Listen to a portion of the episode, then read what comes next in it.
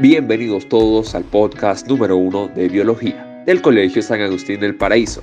Con este episodio titulado Hablemos de genética, daremos cumplimiento a la última actividad sumativa del curso de este segundo momento pedagógico. Todo ello con las orientaciones de la profesora Marilyn Suárez. Nos acompañarán en esta oportunidad Alejandra Merola, Joan Fernández y José Manzano. Yo soy Rubén Huerta y esto es Hablemos de Genética. Y en el capítulo de hoy, la clonación. En este episodio que se titula Hablemos de genética desarrollemos un poco más el contenido acerca de esta clonación. Este podcast te ayudará a reconocer y a conocer más a fondo sobre este tema. ¿Te has preguntado si es posible que haya una copia física y genética de ti? ¿Existe una manera de crear seres humanos idénticos? ¿Cómo es esto posible y cuáles son las maneras de hacerlo? Todo esto y mucho más lo descubriremos en el episodio de hoy. Comencemos. Yo soy Rubén Huerta y la clonación consiste en hacer copias idénticas de un organismo, célula o secuencia de ADN. Describe los procesos utilizados para crear una réplica genética exacta de otra célula, tejido u organismo. El material copiado que tiene la misma constitución genética que el original se denomina clon. Y el elemento principal del cual se parte para realizar cualquier proceso de clonación es la molécula que se busca reproducir de manera idéntica. Es imposible llevar adelante cualquier proceso de clonación si no cuenta con una materia a repetir, ya que ésta no puede ser creada desde cero. Al mismo tiempo, es importante saber cuál será la sección de la materia a reproducir, ya que siempre se busca establecer que la clonación tiene alguna necesidad específica, como por ejemplo en el caso de algún tejido dañado que debe ser recompuesto. La clonación tiene gran importancia en el estudio y combate de enfermedades crónicas y degenerativas como lo son el cáncer, Alzheimer, enfermedades cardíacas, entre otras, producto del aumento de la longevidad del ser humano. Y hablando un poco de historia, en 1997 fue el año en que un acontecimiento mundial relacionado con la clonación de un mamífero, la oveja Dolly, pasó a ser motivo de conversación a lo largo del mundo. Por una parte, había gran admiración y por la otra, rechazo y cierta crítica. Curiosamente, la clonación en plantas se conocía desde el siglo XIX, pero no es hasta 1986 cuando una oveja fue clonada a partir de la transferencia de células embrionarias. En 1952, los científicos demostraron que podían quitar el núcleo de un óvulo de rana y reemplazarlo con el núcleo de la célula embrionaria, y lograr así que el óvulo naciera un renacuajo. Pero no fue sino hasta 1975 cuando lograron crearlo a partir de células adultas. En la clonación de humanos se pierde la diversidad genética. Es importante para que una especie perviva a lo largo de los años a un virus nuevo sin ningún tipo de inmunidad, como lo es el COVID ahorita.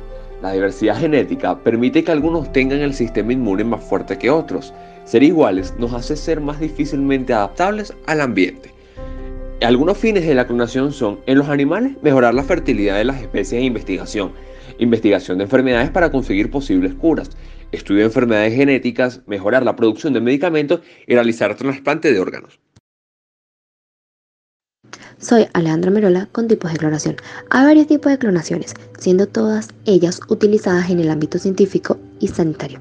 Este proceso puede darse de manera natural y artificial. Además, en vegetales y en animales. Se destacan celular, un proceso donde clonan células y se crean cultivos de ellas, molecular.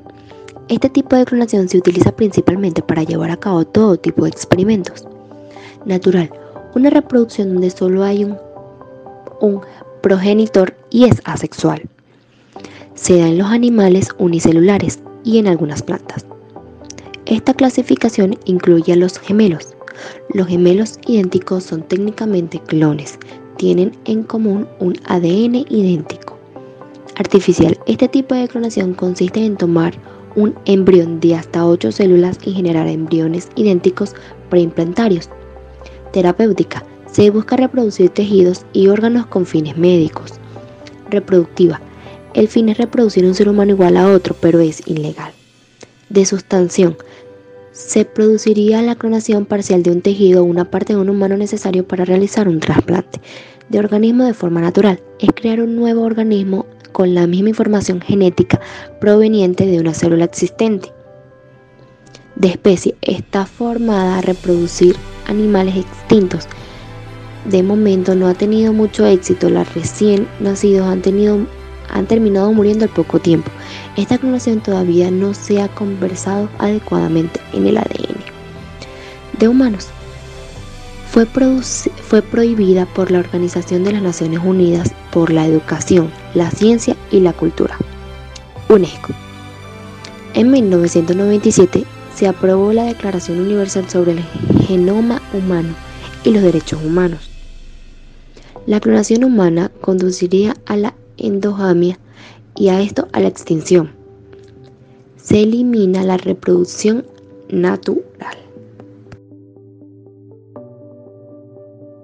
Mi nombre es José Manzano y hoy hablaremos sobre la aplicación. En términos simples, se extrae el núcleo un óvulo bovino y se lo reemplaza por el núcleo de una célula animal que uno desea copiar. Se induce entonces a este nuevo óvulo a dividirse y cumplir las funciones de un embrión. Eh, este embrión se implanta en el útero de una madre nodriza y en los tiempos biológicos llevarán al nacimiento del nuevo individuo. Eh, a lo largo de los años, el método de clonación se fue perfeccionando. En nuestros días la clonación viene acompañada de transformaciones genéticas. El objetivo más importante de la transgénesis es el aporte de soluciones a la ciencia para la cura de enfermedades. En un comienzo, cuando nació la oveja Dolly en el año 1997, solo se hablaba de la clonación de animales. Dolly, Dolly es un clon de una oveja adulta, que ya no es un embrión, y es creada a partir de las células de su glándula mamaria y sin la participación del macho. Hoy la clonación viene de la mano con la transgénesis, y este es el caso de Pampita, la primera ternera nacida en Argentina obtenida por el clonado de una célula fetal.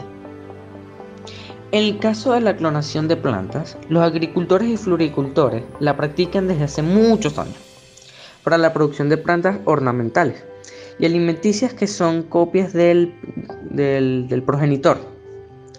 En la actualidad, una gran cantidad de plantas de valor comercial, como las bananas, o sea, los plátanos, uvas y naranjas sin semillas, entre muchas otras, han perdido la capacidad de producir semillas y deben ser propagadas por procesos de reproducción asexual. Y para terminar, la multiplicación o la propagación vegetariana sí, sí es posible, ya que cada una de las células de un vegetal posee la capacidad de multiplicarse, diferenciarse y generar un nuevo individuo idéntico al original.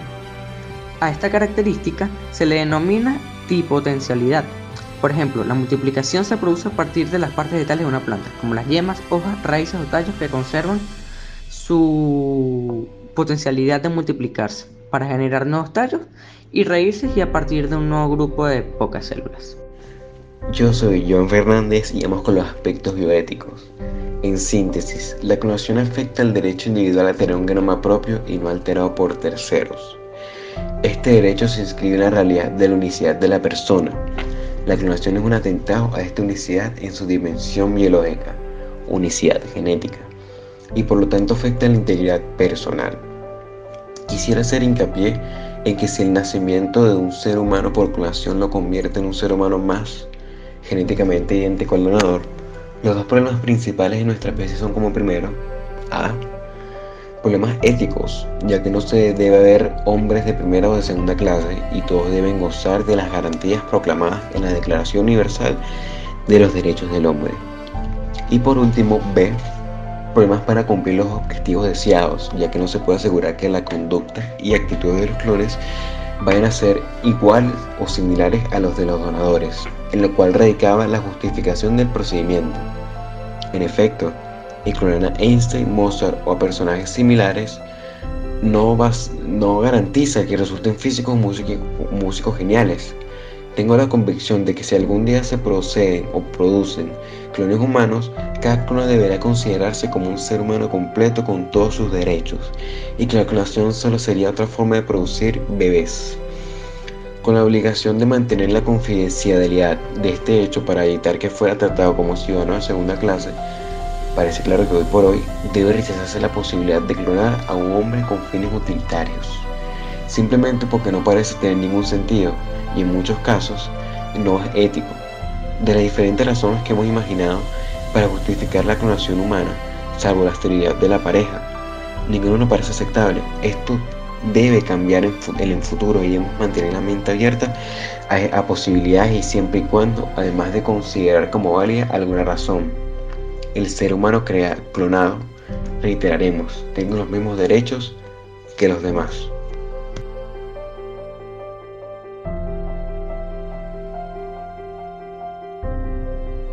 Como recuento, se puede decir que la clonación llegó a revolucionar la medicina, donde existen opiniones divididas, a menos que sea para fines terapéuticos. Sin embargo, un error en la manipulación genética podría hacer que la humanidad desapareciera.